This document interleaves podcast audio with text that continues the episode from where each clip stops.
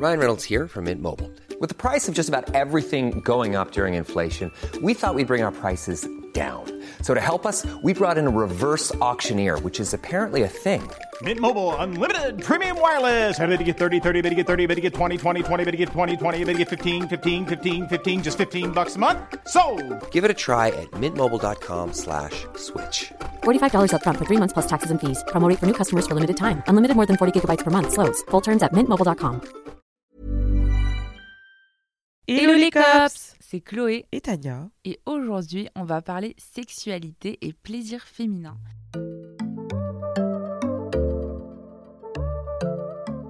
D'ailleurs, on remercie Femtasy d'être notre partenaire pour cet épisode. Si vous connaissez pas Femtasy, c'est déjà que vous ne suivez pas avec Chloé parce qu'on est des ferventes consommatrices. C'est des audios sexy que vous pouvez écouter qui vont vous permettre de cultiver votre libido et de vous faire kiffer. Et à la différence du porno sur Femtasy, ce qui est top, c'est que tu es loin des standards de beauté puisque tu n'as pas d'image et c'est du coup toute ton imagination qui fait le travail. Et franchement, ça fait plus d'un an qu'on utilise la plateforme et on est archi fan. Perso, ça m'a permis de mieux me découvrir et euh, aussi d'explorer mon propre plaisir. Et s'il y a des petites cops curieuses de tester Femtasy, on a le code CORS, C-O-R-P-S, qui vous offre 25 euros sur l'abonnement annuel, dont 14 jours d'essai gratuit pour essayer la plateforme sans prise de tête. N'hésitez pas à checker. Et maintenant, rentrons dans le vif du sujet. D'ailleurs, ouais, j'ai une question pour toi, Tania. Comment a commencé ta sexualité? Je sais pas si tu t'en souviens. Alors pour le coup, moi ça a commencé quand j'étais toute jeune, euh, à travers les films. Alors euh, non, non, non, non, pas les films que vous imaginez, on va en parler après, mais simplement en regardant des films où il y avait des fois des scènes d'amour, etc. Ben, en fait, euh, je me disais, euh, Oh, qu'est-ce que c'est que ce... Et puis j'ai sentais en plus la gêne, tu vois, dans la pièce, quand il y avait des scènes comme ça au ciné, etc. Tout le monde était un non, non, non, on n'a rien vu. Et du coup, tu vois, je sais pas, ça avait, ça avait éveillé un truc en moi. Et du coup, je pense que c'est à ce moment-là que j'ai capté qu'il se passait quelque chose quand je voyais des scènes d'amour. Ouais, je vois trop de quoi tu veux parler. Genre ce moment où t'as un petit peu des papillons dans le ventre, ça te fait un truc et t'es curieuse, quoi. C'est ça. Et du coup, après, euh, ça a évolué vers les films du coup que vous aviez sûrement en tête juste avant. Euh, et en vrai, enfin, moi personnellement, le premier contenu pornographique que j'ai vu, c'était euh, ah peut-être non, je suis mauvaise langue. Peut-être que j'ai dû voir des trucs sur NT1 aux heures un peu euh, voilà, sans faire exprès. Mais euh, non, le vrai premier contenu un peu trash, on va dire que j'ai vu, je l'ai vu par inadvertance parce que j'étais chez quelqu'un qui avait un lecteur DVD et j'ai voulu lancer voir ce qu'il y avait comme film dessus. Et en fait, le film n'était pas vraiment fait pour mon âge, si je puis dire. Donc, ce qui est assez ouf, c'est que j'avais tellement pas conscience de ce que c'était que sur le coup, j'ai même pas capté ce que je voyais. Et après, je me suis dit, mais attends, je crois que j'ai vu une dinguerie là. C'est marrant parce que il m'arrive exactement la même chose et c'est là où on voit qu'on est vraiment de la génération euh, 95 parce qu'il y avait encore des Les DVD. Maintenant, euh, c'est plus du tout le cas. Et euh, moi, pareil, euh, j'étais en vacances et euh, j'étais chez quelqu'un et en fait, euh, bah, le mari, du coup, euh, il en Oh, avait wow. laissé dans le lecteur et euh, on a appuyé sur play avec ma pote et on est tombé face à ça et franchement, j'étais hyper choquée. Mais moi, tu sais que vraiment, je n'avais. Enfin, franchement, je me suis dit, c'est peut-être un truc humoristique et tout. Parce qu'en plus, je sais pas, toi, c'était quoi, mais moi, c'était un film genre avec Clara Morgan à l'ancienne. Et genre, c'était euh, vraiment un peu surjoué. Donc, moi, vraiment, sur le coup, j'ai cru que c'était genre une comédie, tu vois, le truc. Mais vraiment, je me ils ont des jouets bizarres. Qu'est-ce que c'est? Parce que je ne savais même pas quoi ça ressemblait à un pénis ou quoi à cette époque, tu vois. Et je me dis, au moins, l'avantage, c'était qu'à l'époque, euh, c'était assez restreint l'accès, puisqu'il fallait vraiment avoir des DVD et tout. Alors qu'aujourd'hui, euh, je sais que les jeunes, enfin, ils en consomment très tôt sur leur téléphone, tout simplement, tu vois. Et c'est pas forcément quelque chose qui est hyper bénéfique pour la société, parce que je pense que ça véhicule pas toujours une image très saine de la sexualité ou de ce qu'est la femme. C'est d'ailleurs pour ça bah, qu'on vous a parlé de Femtasy, hein, parce que pour le coup, là, c'est des audios, donc tout est dans l'imaginaire, et je trouve ça beaucoup plus sain. Ouais, exactement. Et tu vas pas avoir euh, une image stéréotypée, genre euh, la femme, euh, ventre plat, gros sein, le mec avec une énorme tub. C'est, voilà, ça, ça change un petit peu. Et, et franchement, c'est assez fou de voir avec juste de l'imaginaire et quelques descriptions, mais sans qu'elles soient physiques, ce que ça peut euh, procurer comme sensation. Donc bon. Et c'est vrai que le porno peut euh, nous influencer dans notre manière de penser et euh, même de se dire bah, qu'on n'est pas normal, tu vois, parce qu'on n'a pas forcément le corps qui ressemble aux acteurs ou aux actrices. Euh, je sais pas, je pense notamment à la taille du pénis des hommes. Euh, on va avoir tendance à toujours valoriser euh, que les pénis soient les plus grands possibles, tu vois.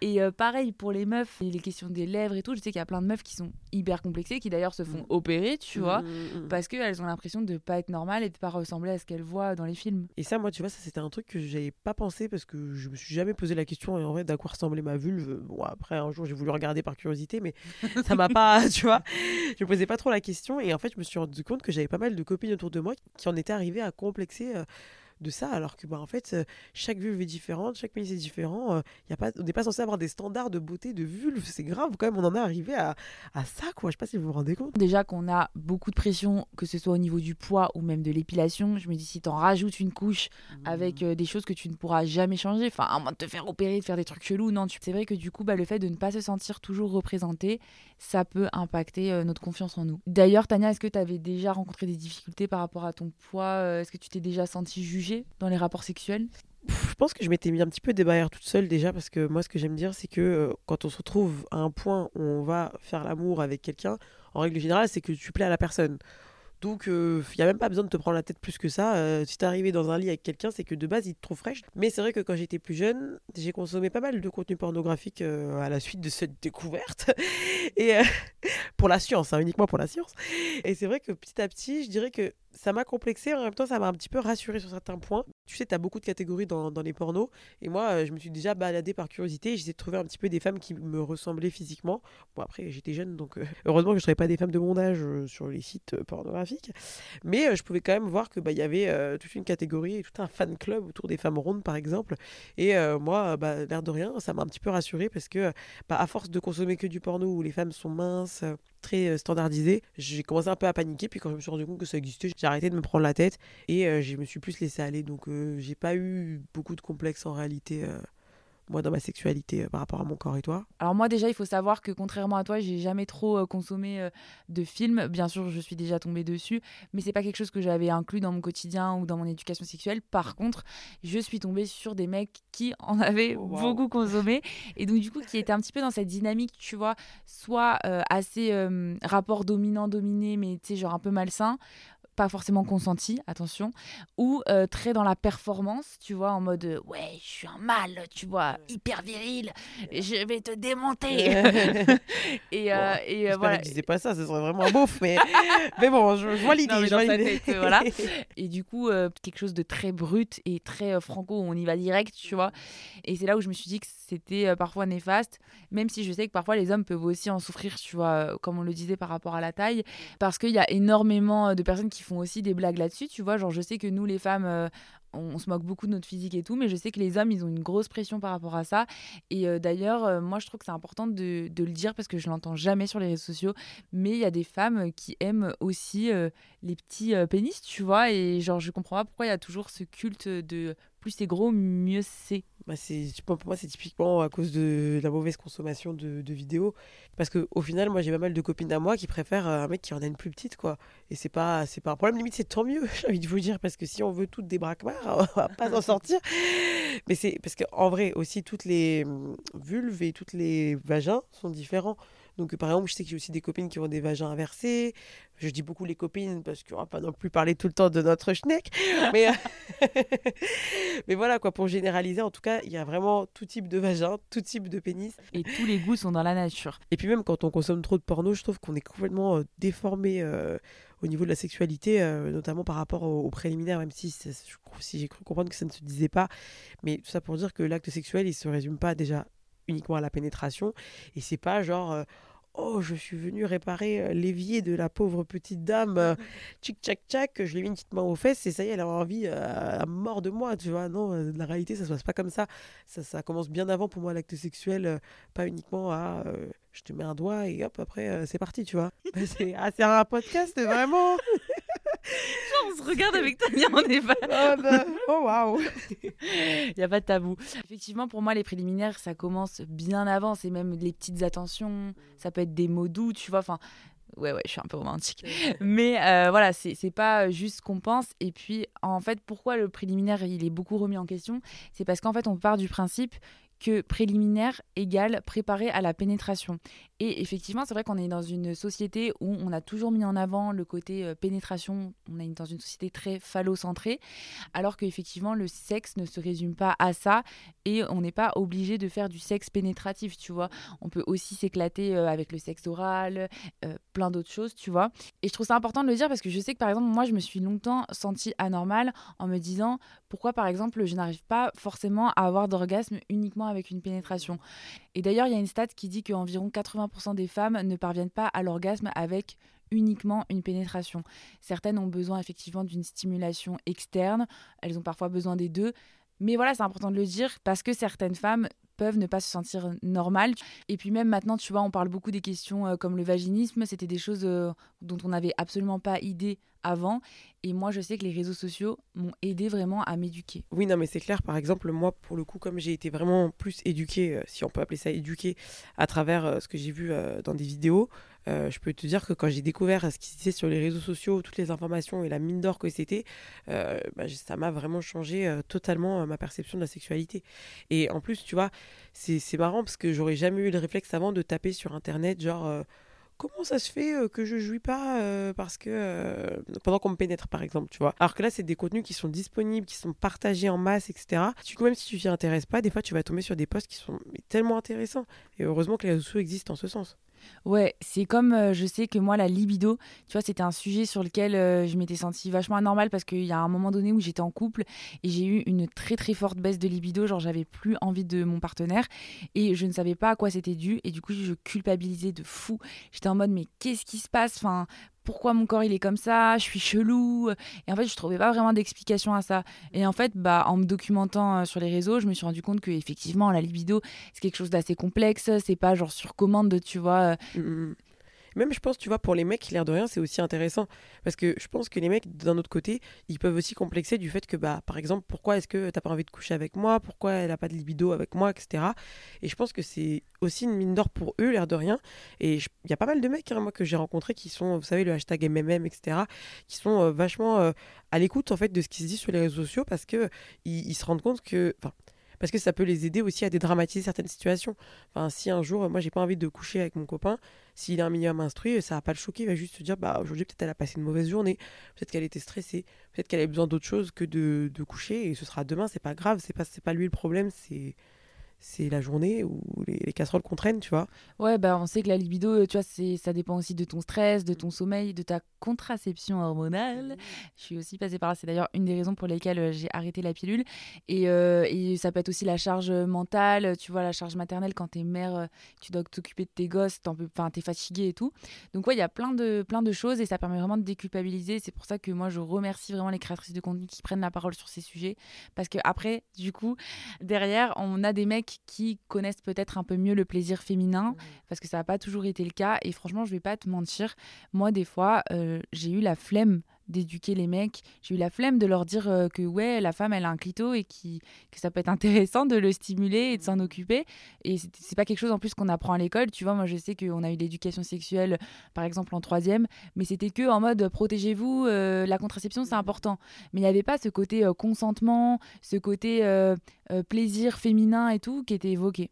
Et en plus, c'est pas facile de d'éduquer entre guillemets les mecs parce que on sait très bien que si les mecs par rapport à ce sujet-là, ils sont très très frileux des remarques. Il faut prendre des grandes grandes pincettes parce que justement, en fait, les mecs, ils ont, j'ai l'impression que pour eux, c'est vraiment important la sexualité.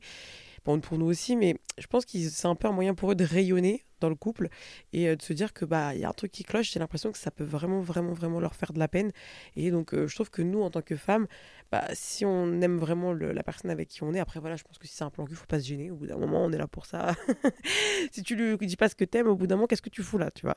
Mais euh, avec son, copain je trouve que c'est il faut être très pédagogue et c'est pas forcément toujours facile et ça demande un effort aussi de, de la part de la personne qui, qui a des remarques à faire en fait au final Ouais, moi j'ai souvent peur de blesser et euh, parfois j'ai même des blocages, tu vois. C'est difficile mmh. de sortir les mots. Enfin, même si c'est un sujet avec lequel je suis hyper à l'aise dans la vie, je peux en parler avec mes potes, je peux en parler sur les réseaux sociaux et tout. C'est vrai que quand je suis face à la personne, parfois je suis un peu en mode «Ah, comment je vais lui dire que j'aime pas du tout ce qu'il est en train de me faire? Enfin, c'est super délicat mmh. comme sujet à amener. Mmh. Et pourtant, je suis convaincue que, euh, en fait, euh, c'est ton partenaire, donc il faut avancer en duo. Et il n'y a que comme ça, en fait, que tu peux avoir une sexualité épanouie, c'est grâce à la communication. C'est ça, exactement. Après, bon, des fois, tu peux tomber sur la perle rare. Le mec, tu sais pas d'où il sort et il sait exactement ce que t'aimes. Ça m'est déjà arrivé. Mais bizarrement, moi, ça m'est arrivé une fois dans ma vie. Vraiment, un mec qui savait tout ce que j'aimais et tout. Et ce mec-là, il s'avère que c'était un mec qui était hyper cultivé. Euh, il avait plein de bouquins euh, d'éducation sexuelle. Je crois même qu'il avait Jouissance Club, etc. déjà à l'époque. Et euh, c'était pas du tout développé.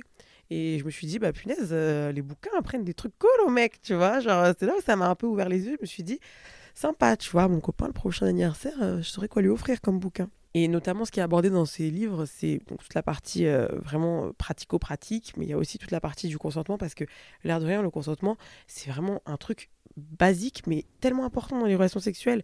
Quand un mec te respecte et quand t'as pas envie, ou un mec bah, euh, te demande si ça te plaît, etc. Enfin, c'est des choses, euh, ça change tout en rapport. Je sais pas ce que t'en penses, mais moi, je trouve ça tellement sexy. Ouais, moi aussi, le fait qu'un mec euh, me respecte, prenne le temps de m'écouter, ça peut vraiment me donner beaucoup plus envie de le faire, même plus souvent, plus fréquemment et tout. Et pourtant, bah, dans ma vie, je suis pas toujours tombée sur des mecs qui le faisaient. J'ai même eu des très, très mauvaises expériences. Et je pense que j'ai parfois connu ce côté un peu de la zone grise, tu vois, genre je sais pas si je le faisais euh, vraiment pour faire plaisir à l'autre ou parce que j'en avais envie. Et c'était un peu flou dans, ma tête. Et pareil, le consentement, euh, c'est pas juste pour les plans d'un soir, hein, ça marche aussi euh, en couple. Et je sais que moi, j'ai subi une très grosse pression d'un de mes ex qui voilà, voulait vraiment me forcer. J'en venais vraiment à me refermer sur moi-même, à me questionner en tant que femme, à ne plus me sentir utile dans le couple. Je me disais, mais pourquoi il me largue pas en fait Et c'est juste que j'avais un problème beaucoup plus profond que ça, notamment qui était lié à ma contraception et tout. C'est juste qu'à l'époque, je ne le savais pas parce que j'étais pas sensibilisée à ça. Mmh. Et puis, mine de rien, je suis désolée, mais euh, l'envie se cultive à travers la psychologie. Enfin, c'est mmh. nourri de fantasmes, c'est nourri, euh, euh, tu vois, faut être enclin à avoir envie de ton mec, quoi, tu vois. Clairement. Et puis même, en vrai, il n'y a pas de problème si tu n'as pas envie de, de, coucher pendant une semaine. En fait, euh, on n'est pas des bêtes, quoi. Au bout d'un moment, je trouve qu'il y a trop ce culte aussi de genre, tu es obligé de, de, coucher sans arrêt avec ton mec. Quoi, tu couches avec ton mec une fois par semaine? Quoi, tu couches avec ton mec euh, Quoi, quand tu avec lui, tu pas forcément envie de coucher trois fois par jour? Mais moi, avec mon mec, en fait, non, la réalité des couples, c'est pas ça. C'est une espèce d'imaginaire qu'on a vu dans les films. Pas forcément les films porno, hein, je parle de tous les films où c'est forcément la passion, etc. Mmh. Mais alors, je vous demanderai euh, d'aller voir avec vos parents ou avec les personnes que vous connaissez qui sont un peu plus âgées, s'ils couchent trois fois par jour avec leur partenaire. Euh, une relation, dans une relation, le sexe, c'est important, plus ou moins en fonction de, bah, des personnes qui la construisent. Mais le sexe, c'est une partie de la relation, c'est pas toute la relation il y a trop cette pression-là euh, par rapport à la fréquence des rapports. Et euh, d'ailleurs, je pense que les stats euh, permettent de, se décomplexer par rapport à ça si les gens sont honnêtes après. mais je, déteste genre qu'on te dise ouais ah ouais t'as une sexualité d'un couple de 60 piges. Je suis en mode non en fait on a aussi nos vies et il y a parfois des fluctuations qui font qu'on n'a pas forcément envie. Mais il y a aussi le côté, je crois qu'on peut en parler aussi de cette pression par rapport au nombre de partenaires, tu vois. Ou parfois moi je me suis sentie grave oppressée en mode ah t'as eu combien de partenaires dans ta vie? Tu l'as fait à quel âge la première fois? Et en fait je trouve que les gens, ils jugent de fou. En fait, je pense que ça dépend vraiment aussi de, du comportement que tu as toi en le disant. C'est-à-dire que tu es décomplexé par rapport aux chiffres que tu vas annoncer, bah en fait, les gens en face, euh, tu veux qu'ils disent quoi? Enfin, pour moi, c'est juste une question d'assumer ou pas. C'est-à-dire, même si par exemple, demain, moi, je te dis que oui, j'ai couché avec trois personnes dans ma vie et que j'ai l'air grave gêné, tu vas peut-être être gêné pour moi du fait que j'ai pas couché avec beaucoup de personnes. Alors que si je te dis que oui, je me suis tapé 40 mecs, je te raconte pas le délire je pense que limite, tu vas peut-être le prendre différemment, tu vois. Donc, encore une fois, c'est vraiment une histoire aussi d'assumer ta sexualité, de pas avoir honte, parce que la sexualité, c'est propre à chacun. Vous avez le droit de faire ce que vous voulez. C'est ça. Et puis, même si une meuf, elle a couché avec énormément euh, de mecs, ça fait pas d'elle non plus une fille facile. Parce que ça, c'est le côté euh, très sexiste aussi, tu sais, de euh, ah ouais, cette fille-là, tout le monde lui passe dessus. Bah non, c'est elle, elle a envie. Et moi aussi, j'ai essayé un peu de changer mon mindset en mode, c'est pas le mec qui me ken, tu vois. C'est moi aussi, tu vois, c'est moi qui ai envie. Et surtout quand, par exemple, des fois, on se raconte des histoires de date et que derrière, on se dit, oh, j'ai couché avec le mec, j'espère qu'il va me rappeler, j'ai peur qu'il me rappelle pas parce qu'on a couché ensemble, etc. Mais en fait, c'est pas le mec qui t'a eu, tu vois. C'est vous avez tous les deux passé un moment ensemble et en plus, euh, enfin, libre à toi de pas vouloir le recontacter non plus. Pourquoi est-ce que ce serait sans arrêt à nous d'avoir la pression de, oh, j'espère qu'il va recontacter Est-ce que je me suis pas offert trop vite, etc. En fait, vous étiez deux dans le moment. Donc pourquoi est-ce qu'on se met autant de pression autour de ça? Ouais, j'avoue. Et parfois, moi, j'ai eu tendance à me censurer en mode Ah, j'en ai grave envie, mais je vais pas le faire juste pour pas qu'ils pensent que je suis une fille facile, tu vois. Et ça, je trouve ça ridicule aussi parce que je trouve que c'est important euh, d'écouter ses envies, mais c'est juste que je m'étais peut-être pas assez déconstruite euh, par rapport au sujet. C'est ça. Et puis en plus, en vrai, même si t'es une fille facile, ça se trouve, il y a des mecs qui kiffent.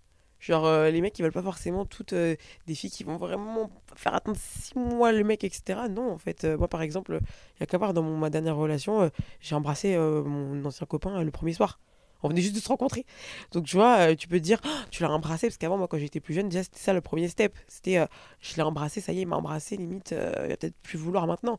Mais en fait, il faut arrêter. Un mec qui veut, il peut avoir couché avec toi 50 fois et vouloir toujours de toi, tu vois. Donc, il faut vraiment qu'on arrête de se prendre la tête avec ça. Enfin, bon, là, c'est vraiment un vaste sujet. Nous, on avait un petit peu envie de, de, parler de tous les sujets qui nous tracassaient, où on avait envie d'apporter notre petite pierre à l'édifice pour peut-être vous faire déculpabiliser sur certaines situations si vous en avez rencontré dont on vient de parler. N'hésitez surtout pas à nous faire euh, des petits retours euh, comme d'habitude, que ce soit euh, en commentaire, sur nos réseaux sociaux, en laissant un petit avis sur le podcast. Ça nous fait toujours plaisir et on est toujours hyper curieuse de savoir ce que vous en avez pensé et si vous partagez notre avis ou non. Et on se retrouve mercredi prochain pour le prochain épisode. Bisous les cops